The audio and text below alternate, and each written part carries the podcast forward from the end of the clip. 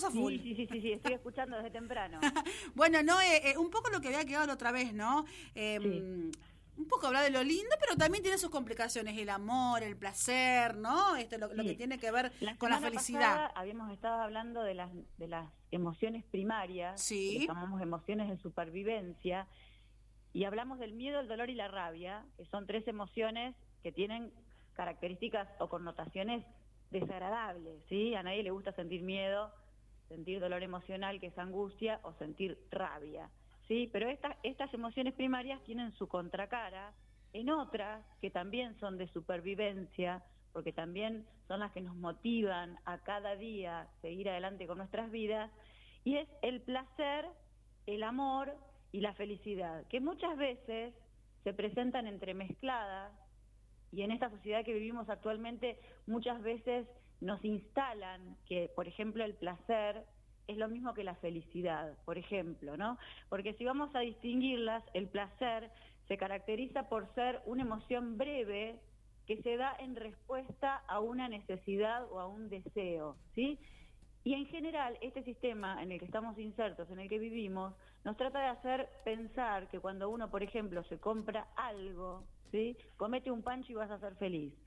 Y la felicidad es bien otra cosa, mucho más, mucho más eh, prolongado el sentimiento de lo que se genera a través de la satisfacción de una necesidad, por ejemplo, con el placer. Y difiere también en un componente que tiene un poco que ver con la temática que ustedes están hablando hoy en relación con lo social, con lo político, ¿sí? con una figura, que tiene que ver con que el placer se puede obtener de manera individual y la felicidad siempre es con otro. ¿Sí?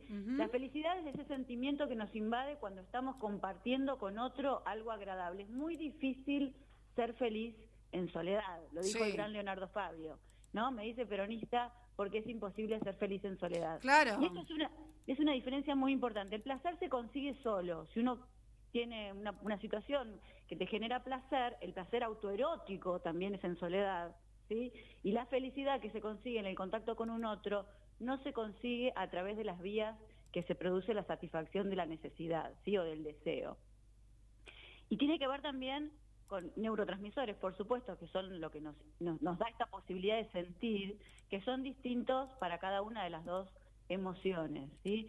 Lo que tiene que ver con el placer está asociado a un neurotransmisor que se llama dopamina, que de ahí viene el adjetivo calificativo dopado, sí. cuando una persona está en una situación de consumo de alguna sustancia se dice está dopado, porque es lo que está asociado al, al conseguir un placer inmediato a través, por ejemplo, en este caso, del consumo de una sustancia. Bien. Y la felicidad está asociada a otro neurotransmisor, que es la serotonina. ¿sí? Serotonina. mucho más larga en el cuerpo, y permitidme te hago un comentario, la, la dopamina, la del placer, es excita, excita las células nerviosas y la serotonina produce que se relajen las células nerviosas. Entonces ahí también encontramos una diferencia. La felicidad o el, este sentimiento asociado a la serotonina nos relaja, ¿sí? Entonces como que quedamos en una situación de concentrarnos mejor para nuestras cosas, nos sentimos con menos estrés y el placer es un excitador, entonces siempre queremos más.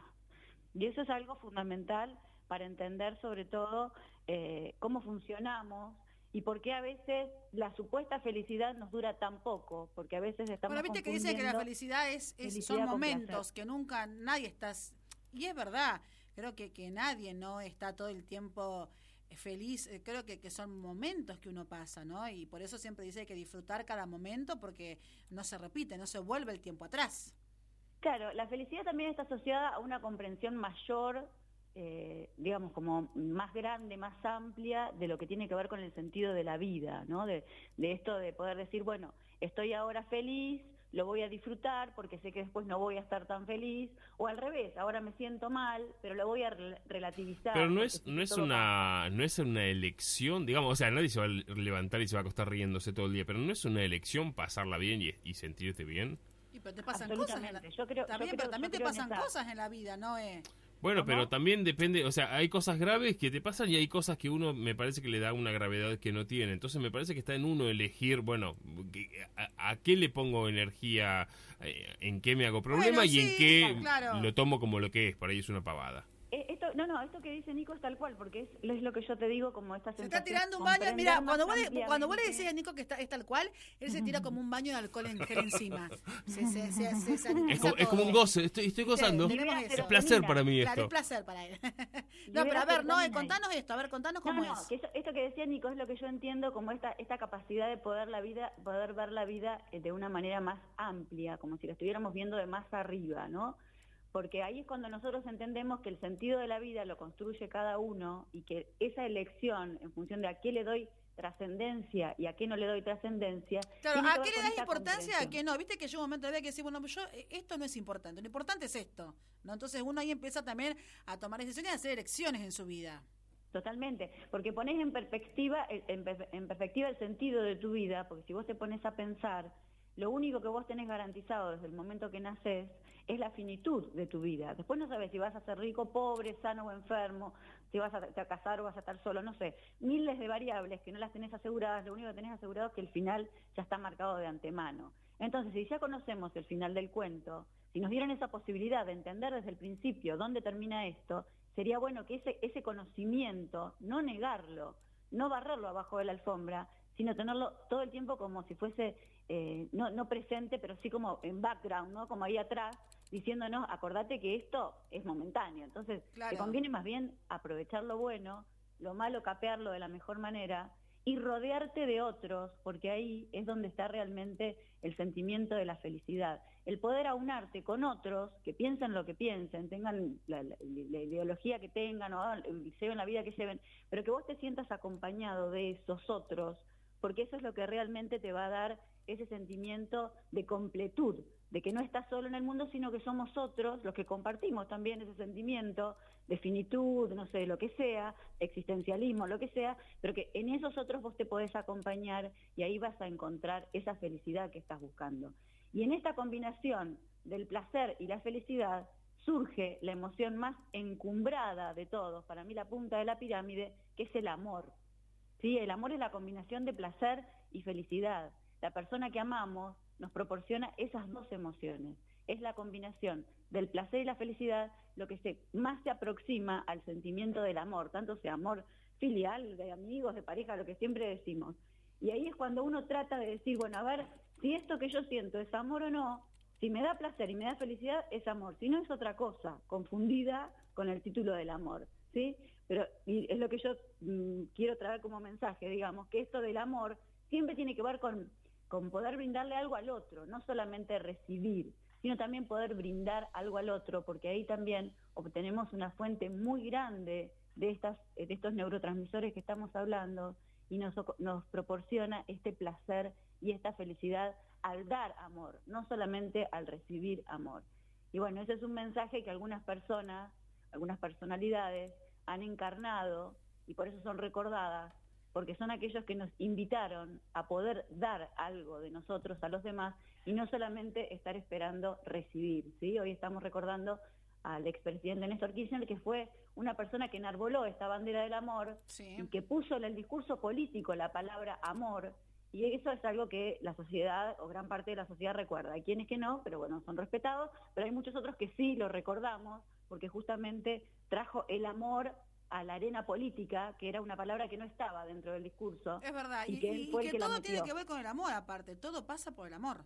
Absolutamente, es lo que mueve al mundo es el amor, lo que nos invita a cada mañana a levantarnos a pesar de que sabemos de que como cada día empieza y termina, nuestra vida también empieza y termina, es el amor, es el, es el querer dar a los otros y en ese dar autosatisfacernos nosotros también, porque no hay persona que dé que no se siente, no se sienta retribuida en el amor del otro. Entonces, cuando nos quedamos solos, cuando nos aislamos, cuando nos, quedamos en una posición de solamente recibir y no querer dar, ineludiblemente le estamos dando la espalda a la felicidad, porque si le damos la espalda a esa posibilidad de dar, le estamos dando también la espalda a nuestra propia felicidad. Y me parece que eso es lo más importante a rescatar, tanto nuestra vida individual, de cada uno como ser humano, y también, y más importante aún, como sociedad, como cuerpo social que somos todos, eh, pensarnos en este sentido, la posibilidad que cada uno tiene siempre de brindar algo al otro, no solamente lo material, sino también de dar una mano, una palabra, de escuchar, que es tan importante, por teléfono. Sí. hacerle sentir al otro que está acompañado, que uno está también, que uno lo recuerda y que uno también lo necesita y que también en esto que estamos atravesando tan difícil que es la pandemia y la restricción social y todo lo que estamos viviendo de, en cuanto al contacto, etcétera, también ahí se jugó este factor de sentirnos solos, ¿sí? que ahora ya estamos como más acostumbrados, encontramos otras vías de comunicación, otros medios, pero eso también nos golpeó mucho porque sentimos la falta del otro. Y en esto de sentir la falta del otro se menoscaba la sensación de felicidad de amor. Entonces por eso es importante acompañarnos en este momento que estamos atravesando, pensando también que va a terminar, que de un momento al otro va a terminar, que de hecho progresivamente va terminando de a poquito, eh, para no dejarnos eh, caernos anímicamente, digamos, y, irnos a un pozo, ¿no? Igual, ¿no? cuando, cuando hablamos del otro también y cuando buscamos nuestra felicidad, viste que la gente dice, eh, cuando vos dijiste recién, uno empieza a darle, o, lo dijo Nico, no sé, eh, darle importancia a lo que realmente vale, a lo que no, no, y, tratar de buscar la felicidad y no hacernos problemas por cosas que el problema es del otro, que a veces lo hablamos mucho acá, o que se haga cargo el otro, que no me haga cargo a mí de sus cosas, ¿no? También cuando vos tomás esa decisión de un poco despegar eso, ¿no? De valorarte un poco más y, de enfocarte eh, en lo tuyo, eh, ah, dice, va, pero cambió Ah, no, no, pero cambió, cambió muchísimo y creo que el cambio y la evolución también forma parte de nosotros continuamente. Absolutamente, en el ciclo vital de una persona nosotros vamos cambiando permanentemente porque vamos aprendiendo, por suerte, ¿no? Entonces vamos tomando de nuestras propias experiencias qué nos proporcionó placer, amor o felicidad y qué nos proporcionó miedo, dolor o rabia, con las emociones que estamos hablando desde la semana pasada para hoy. Claro. Y aquellas cosas que nos generaron miedo, dolor o rabia. Hay que cambiarlas por amor, felicidad, claro. Claro, uno trata de desestimarlas porque es, por esto es lo que estamos hablando de que son emociones básicas de supervivencia, porque uno quiere seguir vivo y lo que te proporciona miedo, dolor o rabia, uno trata de desestimarlo, pero no por negarlo o por reprimirlo, es por decir, lo reconozco, lo observo, lo elaboro, digo, no me gusta, no lo quiero y lo pongo de costado, sabiendo que existe, no negándolo. Y opto por las cosas o las personas o las situaciones que me generan sentimientos de felicidad, de sentirme amado, de generarme placer. Y en eso uno va aprendiendo a lo largo de la vida, porque uno cuando es más joven tiende más bien a aceptar eso que viene de afuera, que nos proponen los otros, a recibirlo y aceptarlo, porque es lo que hay, no lo toma. Pero cuando vas creciendo te vas dando cuenta que determinadas personas o situaciones o contextos te gustan, te dan miedo, te dan dolor o te dan rabia y elegís no pertenecer a esos ámbitos o a esas relaciones. Y eso es lo bueno de crecer y de envejecer. Es realmente lo único positivo que tiene el envejecimiento. Poder aprovechar de la experiencia para ser cada vez más felices o sentir cada vez más placer. Porque si no, al paso del tiempo es solamente soplar velas arriba de una torta y uno sigue repitiendo siempre las mismas experiencias. Claro. Entonces, cuando uno cambia, es un logro, es un mérito y uno no tiene que sentirse avergonzado, al contrario, lo puede decir, para no dejarlo al otro que se entere solo y que se dé cuenta de que uno cambió, uno puede decir, vos sabés que yo cambié y no está mal cambiar. Y no, tiene, que, tiene que ver con la evolución. Lo, mal sería no cambiar y seguir siempre estando igual. A eso voy yo, Absolutamente, absolutamente. Las personas más inteligentes, Ana, las que se consideran más exitosas, tienen una capacidad que se llama flexibilidad flexibilidad emocional y cognitiva, es decir, que pueden aprender cosas nuevas desde lo cognitivo y que son flexibles emocionalmente, que son capaces de cambiar conforme el resultado de las experiencias que van atravesando. Esa es una característica de las personas que se consideran más exitosas o más inteligentes. Que en realidad lo que es inteligencia, viste que siempre se lo relaciona con personas por ahí, personas que saben, personas, no sé, un matemático, un físico se los relaciona se los claro, se los relaciona como que son inteligentes y en realidad para mí también es son personas que se saben adaptar también. Totalmente, Nico, totalmente. El concepto de inteligencia es un concepto que ha mutado desde que fue generado, digamos, y al principio estaba asociado solamente a las capacidades intelectuales, al funcionamiento de la, de la, corteza cerebral en cuanto a concentración, atención, memoria. Eso se consideraba la inteligencia. Y después, por una movida que hubo en Estados Unidos, se empezó a hablar de las inteligencias múltiples y de la inteligencia emocional, es esta palabra que circula mucho en los medios de comunicación y que tiene que ver con esto que vos estás diciendo, con esa capacidad de adaptarme emocionalmente a los contextos que van surgiendo y poder mostrar a partir de esa capacidad de adaptación esas aptitudes intelectuales que son la memoria, la atención, la concentración. Pero en general, hoy en día las personas que mejor les va, digamos, que más felices son, son las que son inteligentes emocionalmente, no, no tanto la inteligencia intelectual. Porque la inteligencia intelectual sirve para lo, académico, ¿no? Para estudiar una carrera, qué sé yo. Pero para la vida, para lo que tiene que ver con las relaciones humanas, es mucho más importante esa capacidad de adaptación que nos da la inteligencia emocional. Y es algo muy interesante, un tema muy interesante, si quieren, para la próxima semana que hablemos de la inteligencia emocional. Inteligencia emocional, la verdad que sí. Bueno, acá llegan mensajes de Estela, llegan mensajes de Graciela, siempre te, Elenita también te manda besos todos. Eh, este, besos, para todos. Eh, y la verdad que Noé nos encanta porque sos tan, eh, me gusta cómo, cómo habla Noé, ¿no? Que habla en, un lenguaje llano, que todos lo entendemos y que al escucharte, Noé, mucha gente empieza a cambiar, empieza a cambiar y se da cuenta de que no está bien como está y que, bueno, a ver, tengo que hacer algo, ¿no? Creo que está bueno, me parece que como siempre decimos, la radio es un servicio y está buenísimo que así sea y también brindamos esto que tiene que ver nada más y nada menos con la parte emocional de todos nosotros. Bueno, y a mí me da muchísima felicidad poder compartir con otros que se sientan reflejados y que a partir de cosas que hablamos entre los tres puedan generar pequeños cambios en su vida que los hagan sentir mejor.